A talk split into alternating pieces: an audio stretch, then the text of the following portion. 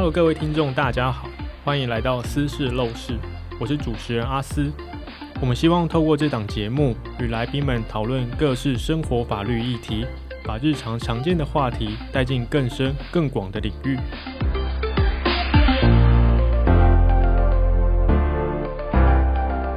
上一集，我们请国民法官及职业法官与我们分享从抽到国民法官一路到开庭审判的心路历程。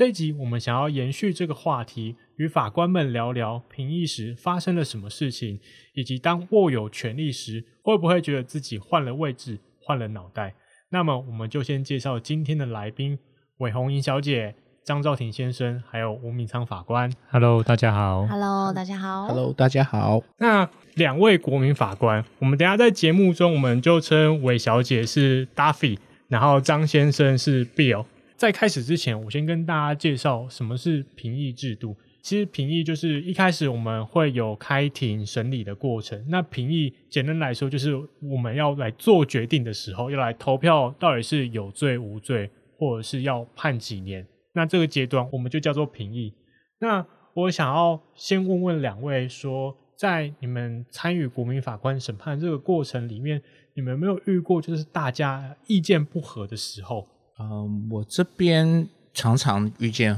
很多意见不合，毕竟是有很多名国民法官，嗯，一个综合的意见跟讨论，嗯，但是我印象最深刻一次是接近尾端，就是来判定这个人的量刑，因为很多人都比较淳朴，也比较感性，嗯，他们可能认为说判定一个人的生死呢，尽量给他留条活路。哦，因为比尔这一场大部分都是年纪比较大的，嗯，没错，都是长辈，长辈，他们看事情不会这么的客观，都是用感性的角度去看待一件事情。嗯哼。然后我有发现，他们对判生死呢，就会刻意去逃避，或是合理化一些不是事实跟客观的行为。好比说呢，我这场是一个人夫杀妻的案件，嗯哼，凶器是一把水果刀。我那一场，其中有个长辈就提出，被告是一个成人的男子，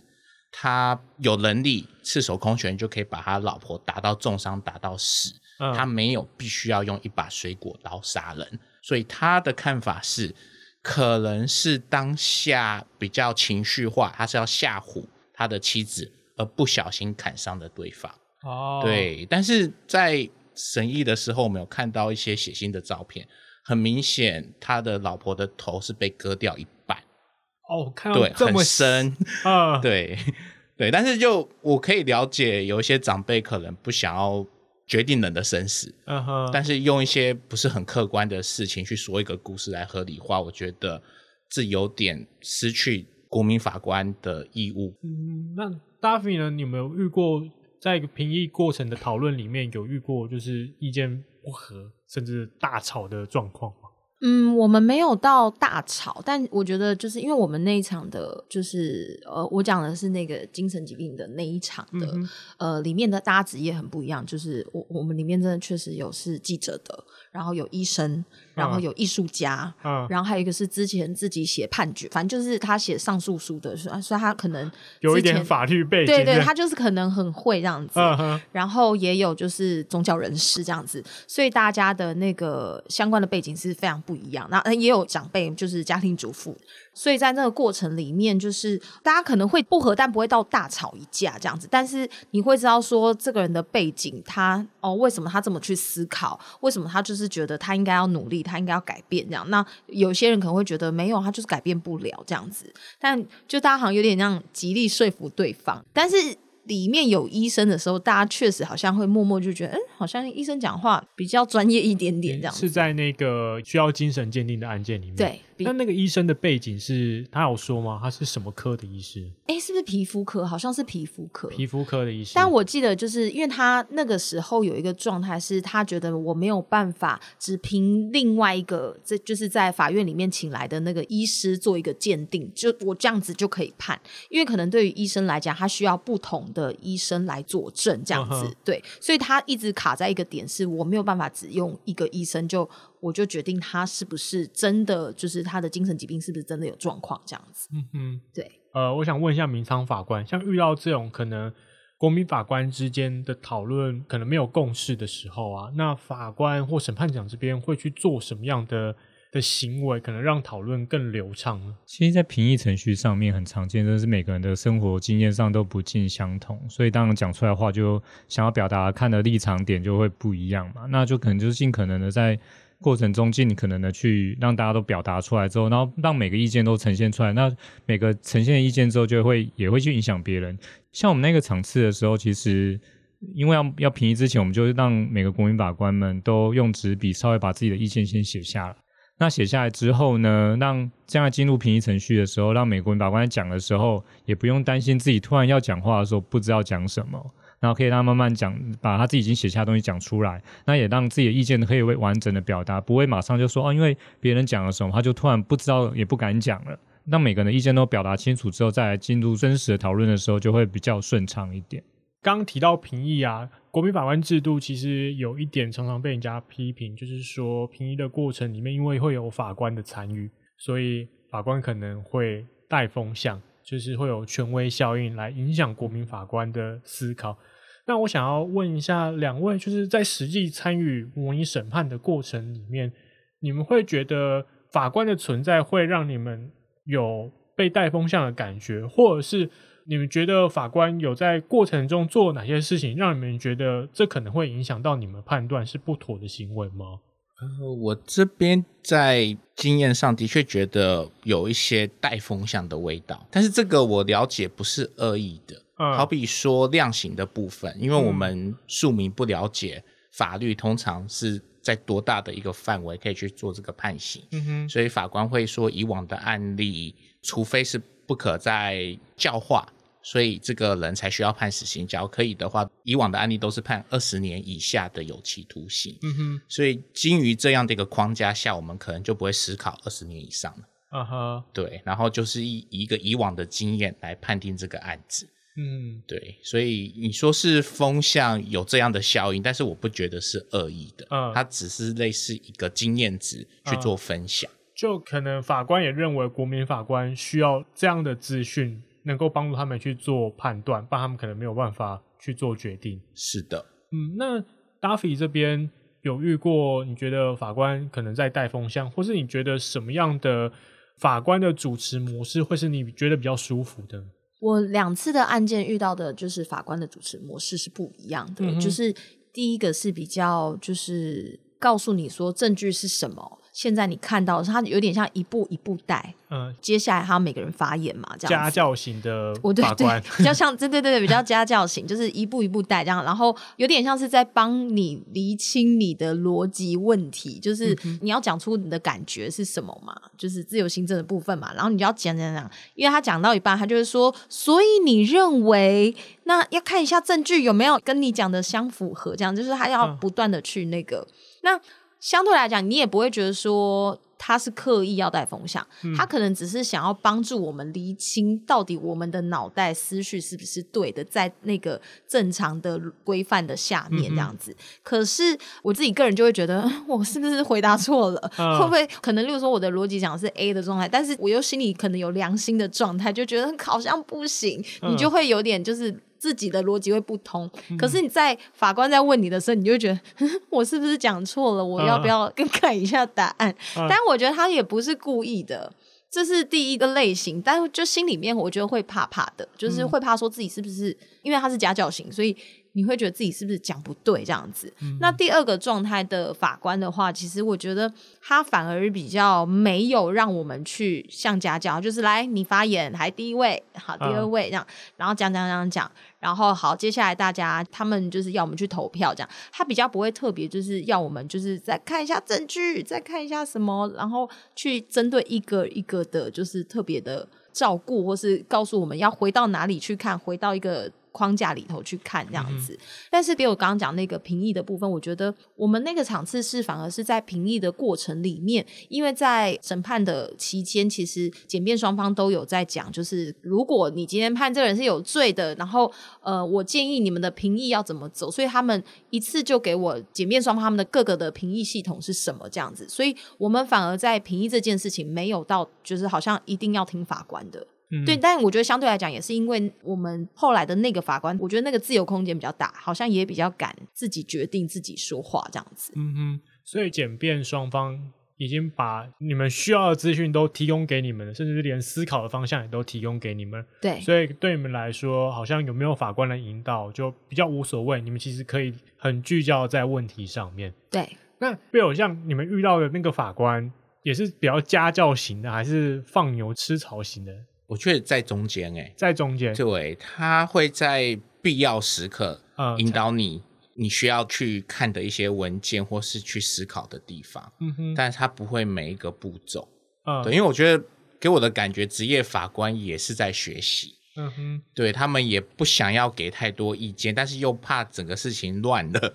嗯、所以在紧要关头可能会提点一下。那就你自己觉得啊，你比较喜欢就是这种家教型的模式，还是放牛吃草型的模式？我自己喜欢放牛吃草型，就是觉得自己讨论就就 OK。对，没错，因为我觉得家教型的话，其实往往会被引导到特定的方向去，嗯哼，对，就失去国民法官的意义。嗯，因为法官到底要介入评议多少程度这件事情，其实法官本身自己很难抓到一个基准。就像比尔刚刚说的，法官也还在学习的过程中。嗯。那我其实想要问一下法官，就是像你自己在主持评议的时候，你的风格大概是怎么样？然后听完之后有想过说要做怎样的调整吗？其实国民参与审判程序里面的评议制度，其实是一个还蛮有趣的地方，就是种植合议案件的三个职业法官们在讨论而已。那在讨论过程中，其实很多东西都只要讲出个头，大家都知道后面尾巴是什么了，所以就很快速的可以聚焦到很多重点事项上，我们大家想讨论的事情是什么。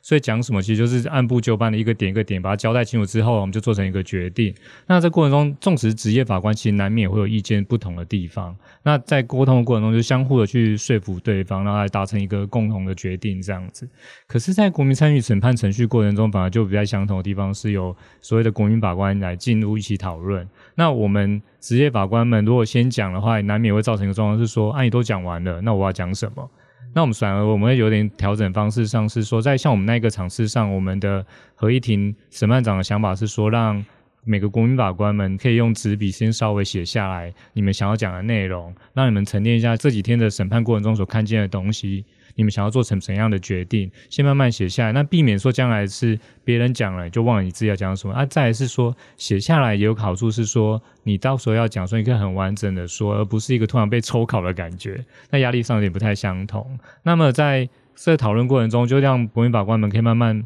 的陈述自己意见之后，那最后再让所谓的职业法官们加入讨论的时候，才避免掉所谓的说，呃，我们就是一定要达成哪个方向。再来是说，其实刚才 Bill 讲的状况，或者是 Duffy 讲的状况，都是其实我们都在还在真的有点在模拟学习的过程中，到底职业法官该讲到什么程度？讲多了啊，会不会让人家觉得说，好像真的又要带风向呢？是不是要到哪个地方才是我们要的答案？但讲太少，我们其实我们也担心的状况是说，是不是这样子，我们给的讯息不够多，不能帮助大家做成一个更好的决定？其实退而求其次，想的是说，我们的现在的问题反而会比较开放性的问说。有没有哪些地方需要帮助的？那当国民法官提出问题的时候，职业法官当然就会更积极知道说，哦，原来是这个地方，那我们就大概说明一下，就不会是我们主动去挖问题，而是说我们适度引导情况下，让国民法官能够把意见表达清楚，这是一个比较重要的。不过，其实说到带风向，我突然想到，法官其实也没有带风向的必要了。对啊，因为其实一个案件上要判有罪无罪，其实对法官来讲并没有影响。法官在乎的点是说，这个证据资料到底能够证明到什么程度。我们并没有一个结果说，哦，今天判有罪，所以这个案件就判得比较好；或判无罪，这案件就是比较好的，并没有这种思考的方式，而是真真切切的去想到一点是说，到底这些证据资料可以还原到当天发生了什么事情，而这个样的证据资料是不是能够足以充实我们心中想的那一个答案是什么，来做成一个共同性的决定。当真的要做决定的时候，就是决定有罪无罪跟量刑的时候，我想就是整个国民法官审判里面最重要的过程了。那我觉得，我想先请法官先跟我们介绍一下，说就是那个有罪无罪跟量刑是怎么样被决定出来的。在国民参与审判程序制度上面比较特别的就是刚才我们所提到的是说会有。职业法官跟国民法官一起评议、一起讨论。那职业法官的票数都投出来，也不能决定结果，应该是看的是一个比例的问题，就是有罪无罪，不能只要三分之二以上。所以就是至少要六票。对，而且至少也要其中有一票必须是职业法官的决定。那另外一个有那个量刑的部分，则是过半数决的情形，所以那个比例上是有点不太相同的。但重点都是说，这个决定都是职业法官跟国民法官共同的决定，而不是任何一方就可以单独来做成决定的。刚刚有说到，就是至少要有六票，而且其中一票要是职业法官也要投票。所以如果是六个国民法官认为有罪，但三位职业法官认为是无罪的状况，这样就会被判无罪。那这应该是说，呃，那一次讨论的罪名就评议没办法成立，我们就要讨论是不是有可能构成其他罪名的问题。哦，所以像是呃，可能一开始决定是杀人罪，然后六个国民法官认为有罪，三个法官认为无罪，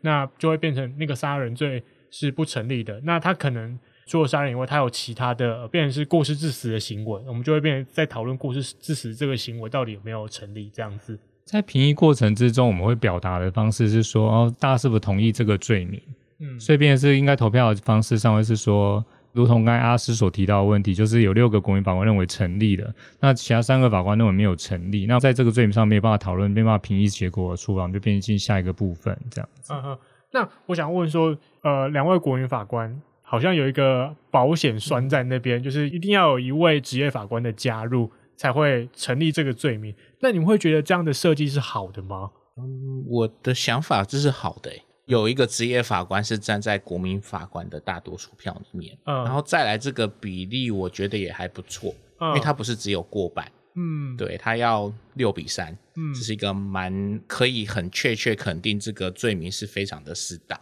嗯，对，然后同时又有一个职业法官当做是背书，嗯，所以就专业的法度也有专业人士去认同，嗯，所以我觉得这个比例这个做法我蛮认同的，就以我自己的看法。呃，其实我跟 Bill 的想法是一样的，嗯、就是因为如果说六票全部都是国民法官的话，那其实根本就不需要职业法官啊。就变成是你全部都是国民法官来做决定这件事情，嗯、那等于我们是不是就好像专业性也没有到那么足够啦？嗯、我的认认知的感觉是这样子。但如果有职业法官在这个当中的时候，感觉好像那个审判的状态可能既比较符合现代人的每一个人的那个想法，但是他又有他的一定的专业的程度在，因为人家不会反推，就说：“哎，那怎么好像都是国民法官自己做决定的样子？”嗯那再来就是，呃，我们决定完有罪无罪之后，假设是有罪的，就会进入到要决定量刑嘛。是的。那我想先请法官跟我们介绍一下，说就是在量刑的时候，跟有罪无罪的决定有差别吗？然后又有什么样的不一样？嗯、呃，在量刑程序上面，跟我们刚才所看的提到成不成立犯罪上有点不太一样。量刑的部分，除了死刑以外，一般的量刑事项上是以过半数决来做成决定的。那也是一样，要职业法官一票来当做那个过半数决的一其中一票部分。所以变成是前提都差不多，就是门槛稍微再低了一点点，只要对，除了死刑以外，对，大部分的刑度就只要过半数就好。但如果是死刑的话，一样要六票。而且不管是任何一个刑度，都至少要有一位职业法官的参与。那我想要就是刚两位都有分享一下自己的案件，像比尔他是不知道是情杀，也不知道是不是为钱而杀人的杀妻案。然后 Duffy 这边是一个因果关系被打到死掉，但不知道是不是因为这个攻击的行为。然后另外一件是跟精神鉴定有关的。我想要请你们分享一下，说就是你们在。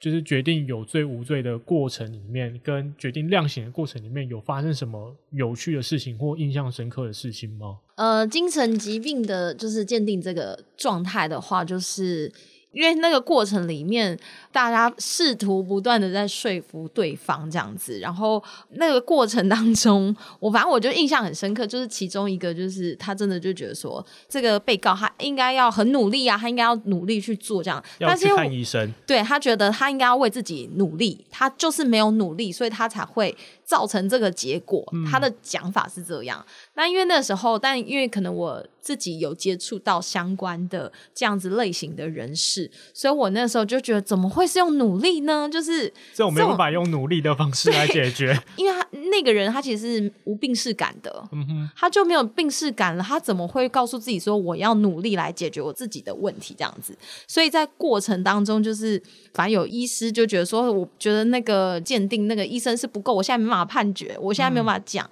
然后另外一个人就是觉得他应该很努力，他要很努力才可以改变。然后就是，但又换我讲的时候，我就说没有，他就是努力不了啊，他就是生病，他怎么会有努力的状态这样子？但我觉得那个过程里面有点像是。你知道后来每一个人的背景的时候，你就发现哦，原来这样子类型的人，他们是这样子看待一个事情，看待一个案件这样子，或是他怎么去看整体的面貌这样子。然后另外是那个像我们那时候做呃，另外打因果关系中断的时候这样子，嗯、其实那个反而大家很快速就可以做决定，反而就是讨论的状态没有那么大，因为里面好像也是我记得没错，好像应该也有就是年纪比较长的。人这样子，因为我们那个时候长辈就会觉得说，因为被告他其实是有小孩的。我们那个庭刚好那一次是律师那一边把小孩，就是被告的小孩都带上庭来，就是要博取大家的同情这样子。嗯、所以我们在做判决的量刑的时候，就是通常长辈也会觉得说很可怜，就是人家没有，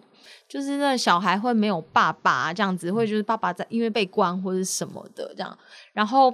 但我自己就想说，嗯，他小孩都已经国高中了，可以自己照料自己了吗？嗯、就是我觉得那一刻你想说，哎、欸，真的就是每一个人他的思考逻辑或是动之以情的状态会非常的明显，这样子。那这两个案件里面，你做的决定，然后跟最后出来的结果有落差吗？呃，精神疾病的鉴定的状态，其实我那时候是做无罪，但其实因为我觉得是我后来才理解到一件事情是，哦，原来精神疾病我判他无罪的时候，并不代表他就可以马上出去。嗯、我是因为后来才知道说，哦，因为他是无罪没有错，但是他需要强制的接受治疗。嗯哼，我是被这个东西才知道说，因为一般我们可能听到说，哦，他就判他无罪，一般的刻板印象就会觉得说，哦，所以他是可以当庭释放了吗？嗯、所以他就出去会继续杀人吗？或者什么之类的？嗯、但是因为这个模拟的法庭状态，我才知道说，哦，并不是我判他无罪后他就当庭释放，而是他必须要有一个接受长期的一个治疗的状态，是强制的治疗的状态里面。嗯、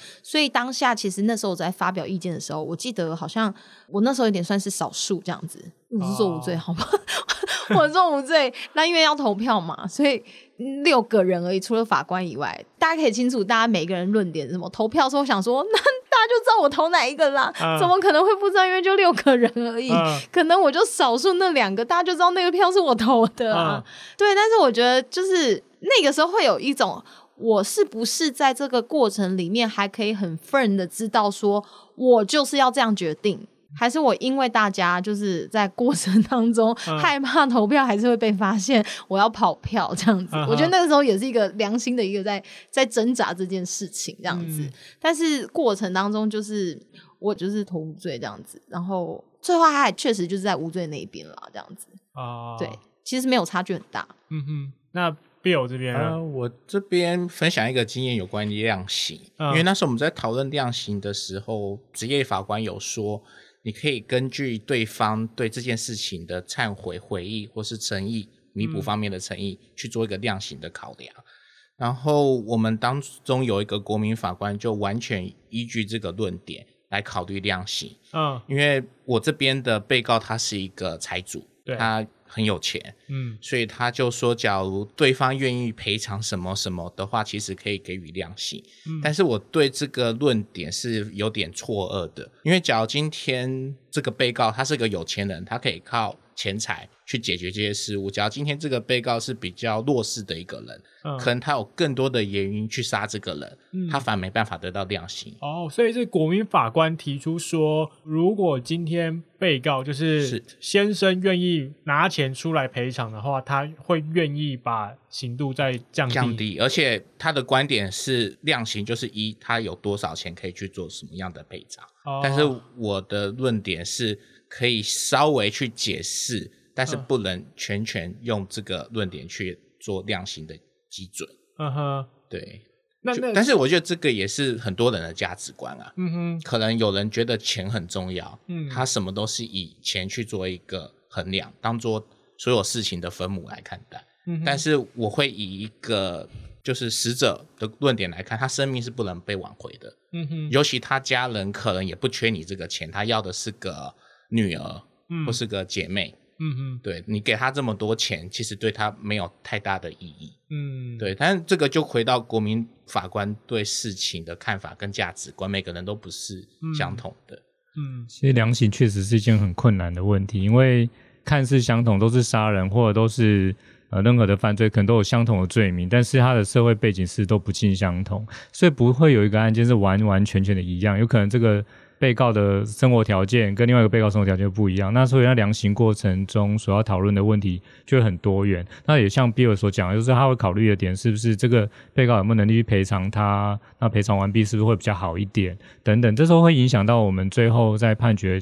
在量刑上的选择，但。一般职业法官在量刑的过程中会考虑的点，就是会考虑到除了这个案件以外，也会想象的是说，像这个案件上相类似案件，大家会怎么去量刑？那也希望做到一个说，希望说不要说让人家觉得说，哎，今天初一十五那个刑度就不一样了。嗯、对，那时候我们都会考量综合考，那我们在这个过程中也会尽可能去持平的是说，让那个量刑有比较稳定一点的结果。那刚刚。Bill 这边，你量刑的时候，你是选择什么样的刑度？嗯、然后最后的刑度又是什么？其实我是高标准看待这件事。高标准是？对，我是判死刑 啊，嗯、但是在场的其他国民法官觉得太重了。我记得那时候死刑就只有两票哦，然后其中一票是你，对，然后另外一票是别人，嗯、然后接下来下一个刑度最重都是两票，嗯，所以到最后呢，好像是十三年吧。我印象中哦，最最后反正就是多数是十三年，没错。那你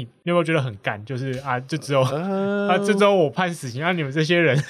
都轻判。我觉得倒不会啦，呃、因为我不代表大家。嗯、呃，对。那假如今天我能决定的话，那我们就回到包青天时代啦。嗯，所以对你 来说，一个人来决定，蛮能够就是对于虽然最后的结果可能。跟你原本的想法有落差，可是其实你自己是蛮能够接受这件事情的。呃，是的，因为我觉得这是一个普罗大众的价值观，嗯哼，我不代表大家，但是是大家来决定这个。嗯哼，对。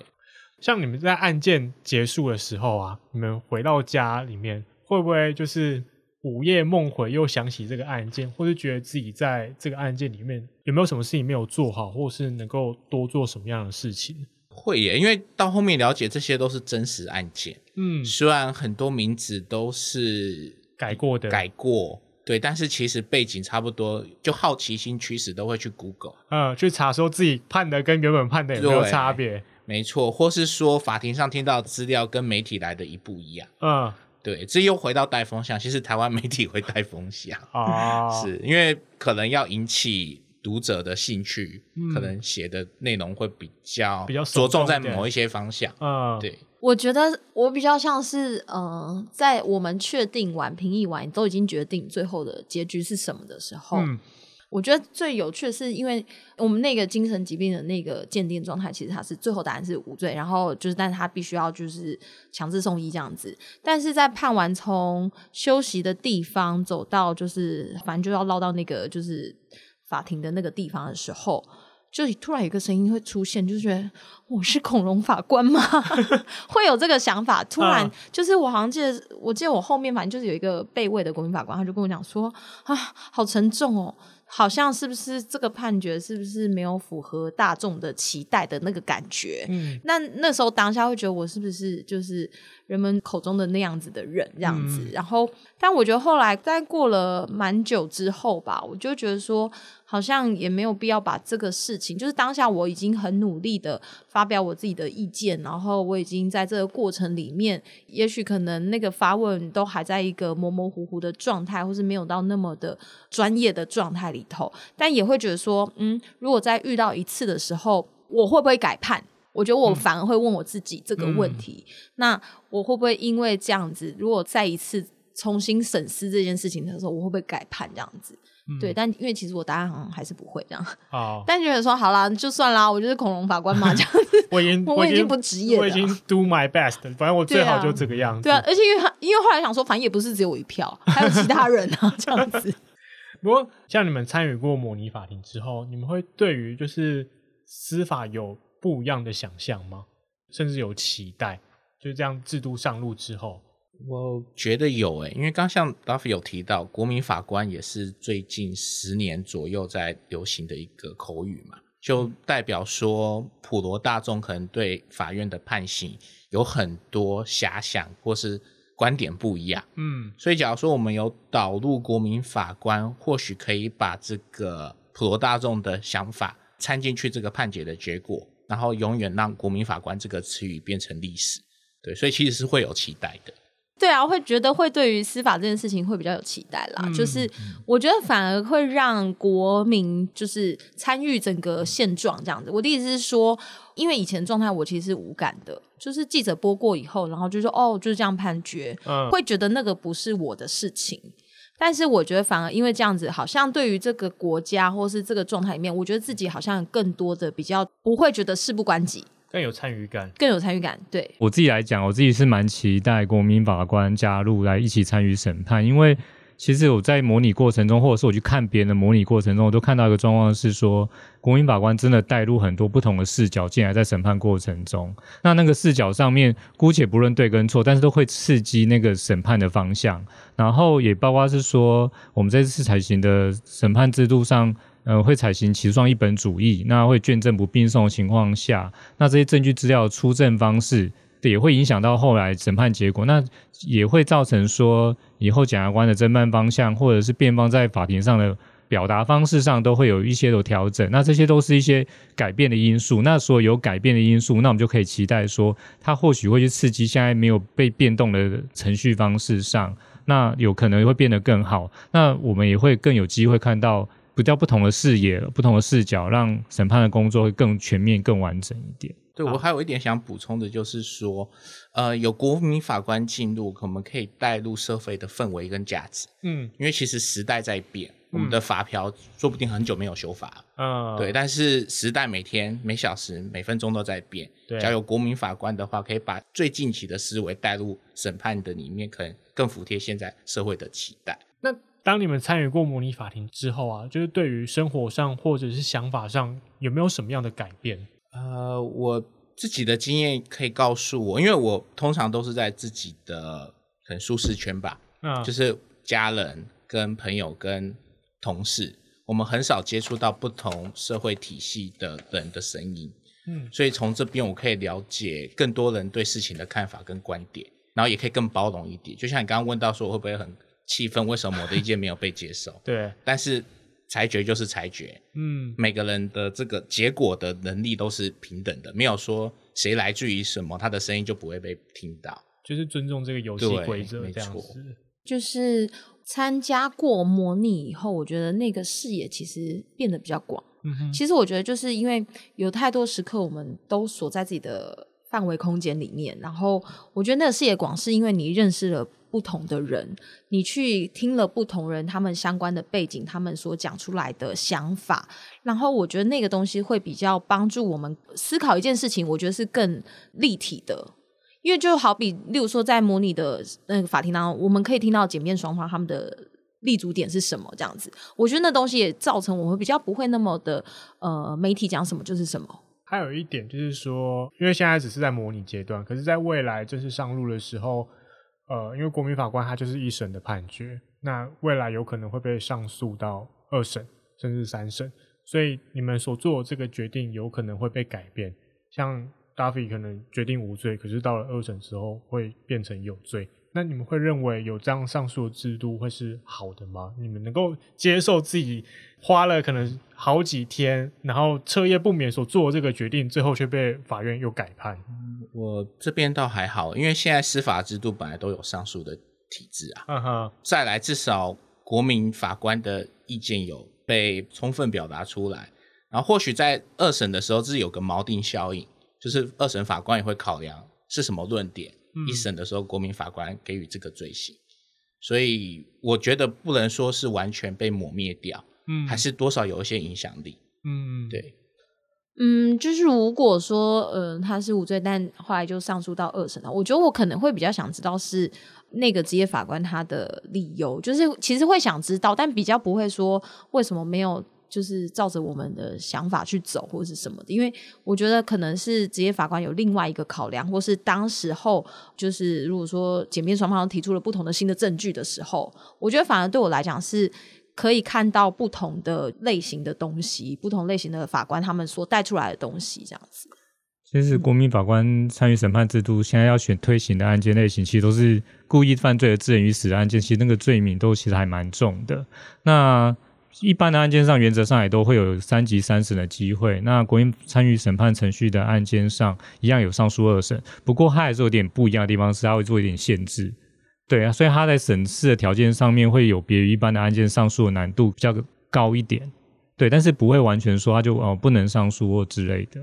刚刚其实有聊到，就是两位国民法官在参与过这样案件之后的收获。那我也想问问看，法官，你觉得在国民法官法庭里面当职业法官这个角色，跟在一般法院的刑事案件里面当职业法官的这个角色，两个角色有没有什么样的不同？那心境上又有什么样的差别？我想，我觉得在一般案件上跟国民参与审判程序案件上，其实真的是完全的不太一样，因为。以往的时候，案件在进行的当下的时候，所有证据资料都在我手上了。那我会去看，然后看完之后，我觉得心里就大概知道是说，不是说先形成有罪或无罪的心证，是说这些证据资料有没有哪些地方可能不太够。那哪些证据资料它大概讲了什么？它有证明哪些事项？我心中都该大概知道个方向了。可是国民参与审判程序上面所有证据资料留到审判庭才出现，那么证据资料在呈现之后呢，我才有机会碰触到它。那也是跟国民一起进行，那所以说证据资料上面，我们必须短时间内跟国民一起的去吸收消化它。那在审判过程中，还要在还有一个部分是跟我们的国民法官们一起讨论案件。那以前当职业法官的时候，就很单纯的是说啊，那我觉得是怎么样？那我们讲的话语都比较可能很简便一点。换个角度想是说，是不是要别人所讲的法律白话文运动一点？是说我要如何跟国民法官沟通？其实我觉得这件事情一开始想的有点困难。后来其实我觉得好像也没那么难，因为原因是因为我在模拟过程中，其实我们很担心的是国民法官是不是真的不懂或者是不了解。其实后来想想，我在模拟过程中，国民法官给我回馈上，其实他们都能够很快的进入这个状况。包括今天我们来跟 Bill 跟 David 聊的时候，其实大家都知道是说，在审理过程中，他们其实都知道在做什么，然后要做成一个决定的过程中，法官们在讲的东西，我们所想要表达的事项上，其实他们也都完全能够接收，甚至他们也可以回应给我们。所以我觉得。这地方是有比较担心一点，可是除了这部分以外，国民法官的审判程序上面，就是有一些地方设计上跟职业法官是不尽相同的，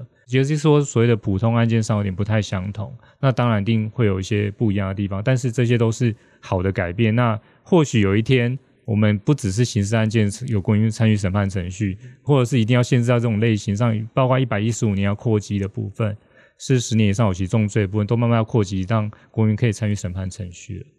我刚刚突然想到一个问题，就是因为我们其实现在的国民法官啊，他有一些条件的限制。那其实这个条件是蛮宽松的，只要你二十三岁，然后有中华民国的国籍，然后在法院管辖地住满四个月，你就可以具备当国民法官的这个资格。那 Bill 就说，呃，你遇到的那一庭可能长辈比较多，那他们的想法上可能跟你有蛮多落差。然后 Duffy 这边就是感觉来源非常的多元，有各种形形色色的人。那对你们来说，你们会希望就是能够当国民法官的这些人呢、啊，有没有其他门槛限制？因为现在就是二十三岁服完义务教育就可以了。我这边是希望说，可能性别比例吧。性别比对，因为其实案件女性跟男性的看法不太一样，嗯、尤其有关系到妈妈跟小孩。啊，uh, 对，就女性通常是比较有同情面这一方，所以像你们那个案件，就是女性比较多吗？啊、嗯，没有男性比较多。哦，uh, 所以你会希望至少就是一半一半啊，uh, 对，就是有一定的比例，因为这个社会就是男跟女，嗯哼，我希望判决的时候也可以用相对的比例来反映这个原则，嗯哼，我不知道这是不是有设计过欸，因为感觉好像比例是差不多的。我两个案件就是碰起来的状态，我觉得好像就男女比例的是差不多的。嗯，不过这个比例是比较难控制啊？因为现在的状况上都是随机抽选的，所以呢，我们就不分男女、宗教、种族等等，都是平等，所以我们也不会刻意去设定说一定是要男生多或女生多，或者是要怎样的平衡方式，就去尽可能是做随机抽选完成之后再担任这样的方式。两位就潇洒走一回了那个国民法官的审判程序。那我想要问，就是说，两位在参与这样的程序过后，有没有什么样的建议，想要给未来要成为国民法官的这群人，跟现在在当法官的这群人？呃，我给国民法官的建议是，希望第一天进到法庭要吃鼻群。啊、呃，对，精神会比较好一点。对，然后不要被戏剧引导你的思维。嗯，法官其实蛮平易近人的。嗯，对。然后重点是前面要聆听，但是当天希望也能多做一些发问，因为像我有观察到，我刚刚有提到，就是在法院不发问，但是在休息的时候，在密室里面大家问一大堆问题，这样就失去它的意义。嗯，而且发问问题可以帮助你去理解这个案情。对，我觉得要积极的去发问。对，已经是国民法官了，就不要再当键盘国民法官了。呃、是的，就直接在评议或者是在开庭的时候，大声的把自己的想法表达出来。没错，因为也没有法律说你不能问什么。嗯，对，反而是法律要你要你去多发问。对，而且这是义务。对，就你已经去答应做这件事的话，只要你坐在那边没有作为的话，其实是浪费国家跟社会的资源。嗯，我觉得就是如果我被抽到的话，我其实蛮建议真的去试一下，去尝试一下，反正你也没机会，就是考试可能也没那成绩那么好嘛，你就当一下公法官嘛，嗯、这样子。不然平常进去只能告人或被告，都不是开心的事情。啊、就是去尝试一下，我觉得是去看一下不同的不同的世界，然后我觉得是去参与一次审判，我觉得会让我们更清楚知道说到底法院在干嘛这样子，或是法官到底在干嘛，然后审判一个案件原来是这么样去走的，然后也真。那不用担心说自己会不会问错问题这样子。然后我，当我觉得有一个东西还蛮重要，就是如果因为我们那时候有一个就是有监视器画面，然后其实没有人跟我们讲说可以重复一直播放，可以自己一直看这样子。然后我是到后来评议整个结束以后，他们有那个检讨会说，哎，怎么都没有人想要重复播看？我才想说，哎。原来可以哦，因为我们以为可能只能看一次，嗯、但我真的觉得就是有问题的时候，真的直接问说，我可不可以重复看？因为那时候我我也是处于一个不好意思，就是会觉得好像是不是真的只能看一次？他法官都这么厉害，这样子，嗯、心里有这个疑问，但不敢去特别问嘛，这样子。但我觉得就是真的可以直接大胆讲出来，就是你你想要再多看一次那个资料，你想要多看一次那个证据，证据再给我看一次，这样子。嗯、那刚刚就是两位也分享过，就是对于国民法官的建议，那。参与过这样的过程里面，对于法官有没有什么样的建议或想法？建议哦，嗯、对啊，我觉得也很难做可以给做的更好？这样子，就是因为我觉得可能每一个人的习惯性不同，这样子。但我觉得真的很难给建议。但是只是觉得说，如果再一次碰到的话，我会觉得就是可能要了解的。我觉得应该说当下的每个人族群的状态。就是因为可能这一场的参与的人，如果他是婆婆妈妈，他们可能需要给的东西是不一样的。就多一点，职业的就可能变要用家教型的方式来、嗯、来带领他们。我也不知道，因为可能就是应该是吧，我也不知道，搞不好有些婆婆妈妈不需要这样。呃、但我觉得，因为每一个族群是不同的这样子，对啊。但真的觉得法官蛮辛苦的，就祝福法官吧。对啊，因为我觉得这份工作。比想象中还挑战啊！因为很多案件没有所谓的绝对错、绝对对，嗯，很多时候是个价值观的议题，嗯，然后这个价值观可以因人而异，所以你要满足大家的看法是不可能的，一定有人有异议，所以你只要找到最大公约数，但是往往这是最难找的，嗯，所以我觉得法官必须要有很强的。心理建设能力，嗯，对，所以人家都说司法信任度最高就只有五十趴，因为一定都会有一方败诉。是的，问你们两个，你们觉得啊，这样模拟下，啊，嗯，到底是说检察官跟辩护人出证的时候，你们会真的比较相信某一方吗？还是真的能够做到都是一起接收的？我是觉得我是可以啦，但是这是我是觉得嘛，嗯，因为每个人都觉得自己可以，嗯，对，然后。这个都有技巧性啊，就是对方讲的话是不是你想要听的？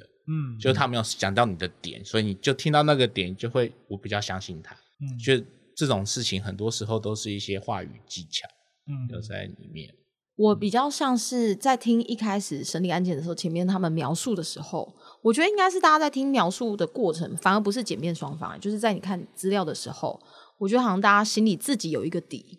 嗯，只是在那个底的过程里面。检辩双方他们给出来的东西足不足够构成我心里面那个想要的那个答案？嗯、我觉得反而是这样，就是在听完有一些，例如说像那时候讲精神疾病的时候，我其实心里有一个底，但是那个底我只在想说，嗯，我还没有确定，但我好像需要先听完，说整个状态是什么这样子。但如果像是那时候是伤害致死的那件事情的时候，我觉得我的底好像在过程当中，因为那时候还不知道有因果中断这件事。就只有在那段时候，就会变成是非常跳来跳去，因为想说，诶，他好像就是一个逻辑性的问题，就是到底会不会因为他这样离开，造成的因果中断？但是其实心里面有一个底，有一个答案啦，这样子。我想问的是说，会不会因为出证的角度，比方说检察官讲的话，或者是辩护人讲的话，你们会特别的相信？还是不会因为他们的身份性质而就改变了。毕竟检察官可能大部分的形象都是正义的一方，然后律师可能就是 拿钱办事，对，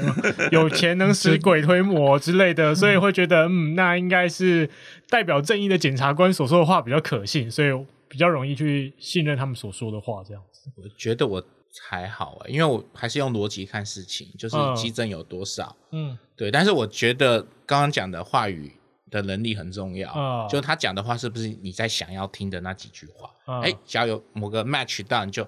可能他讲的就是我想的，我认同他。哦，对，就人会被人家带着走。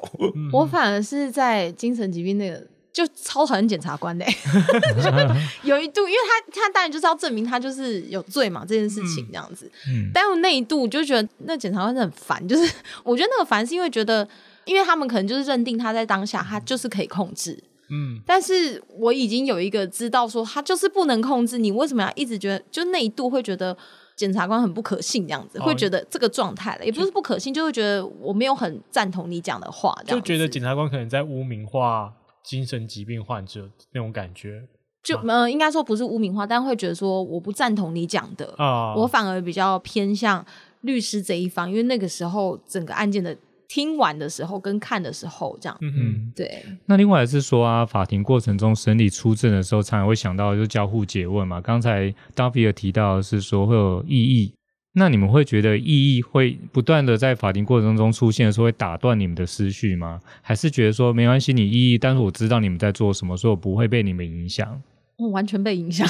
完全被影响。因为一度想说他们现在意义什么，意义来意义去，就是那个状态是因为他们是很快速的，就讲一讲，然后说意义，然后想说，哎，动作整个是迅速的，所以其实完全会被打断。然后又加上，例如说那时候我还记得有一度，就是说，哎，好，呃，现在国民法官这一段不要听，因为什么什么，想说怎么可能不听？我刚刚就听到嘞，就是你还要告诉你说，刚刚那一段要消除掉，因为那个不是，就是不能纳入为那个他们讲的东西或者是什么的。我觉得那个东西是确实会把思绪打掉，我觉得可能没有办法，就是完全不听，但是知道说哦，我不能把他刚刚讲的东西纳入我最后的那个结论这样子，只是过程当中确实会被就是影响。